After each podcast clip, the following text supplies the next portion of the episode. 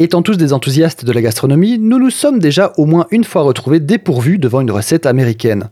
Habitués à la rigueur scientifique de notre système métrique, nous nous retrouvons avec la recette dans une main et dans l'autre votre smartphone avec l'application convertisseur. Pas pratique au demeurant, d'une part avec le risque d'erreur qu'implique une conversion au débeauté, mais aussi car vous vous retrouvez vite avec les mains pleines de farine ou de pâte et votre smartphone en prend pour son grade.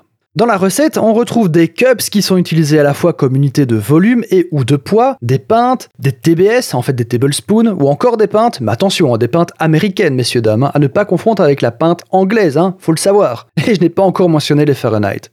On n'est pas là pour juger, mais il faut avouer que la conversion entre ces unités est confuse.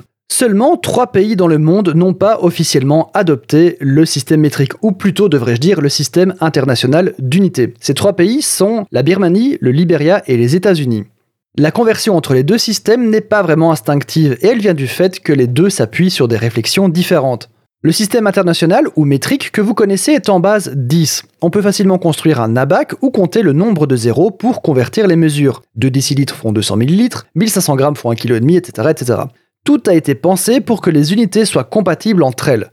Un litre est un cube de 10 cm par 10 cm qui lui-même pèse 1 kg si c'est un volume d'eau, etc., etc.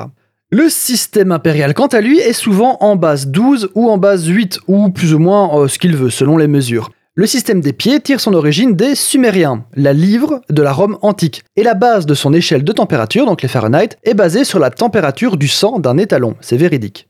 Si vous désirez sereinement convertir une recette américaine, convertissez d'abord toutes les mesures calmement et notez tout au crayon dans votre livre de recettes. Ensuite, pesez tout et placez les ingrédients dans des récipients et seulement là, commencez à cuisiner. Vous aurez un peu plus de vaisselle, certes, mais vous allez aussi drastiquement diminuer le risque d'erreur. Cependant, il y a une notion pratique dans les recettes américaines, c'est qu'ils quantifient en cups. Une cup, on va vous dire grossièrement que c'est 120 g de farine, mais c'est 200 g de sucre. Pourquoi? Eh bien parce qu'une cup est une unité de volume. 240 ml pour être précis, et il faut avouer que c'est beaucoup plus intuitif et facile de réaliser une recette de gâteau avec des unités de volume. Ça semble instinctivement plus naturel, et aussi la cup peut finalement être celle que vous voulez. Imaginez que vous rêvez de faire un gâteau chez des amis mais qu'ils sont dépourvus de balance. Eh bien, vous prenez simplement une recette américaine ainsi qu'une tasse, toujours la même, qui vous servira de référence et le tour est joué.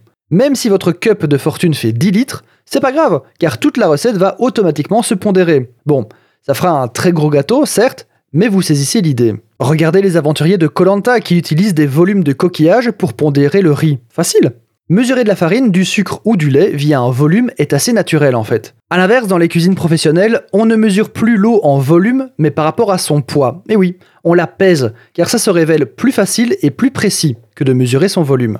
En soi, convertir les mesures est à la portée de tout le monde ayant un peu de rigueur et de patience. Mais la vraie conversion n'est pas dans l'unité, mais plutôt dans la philosophie de la construction de la recette en elle-même.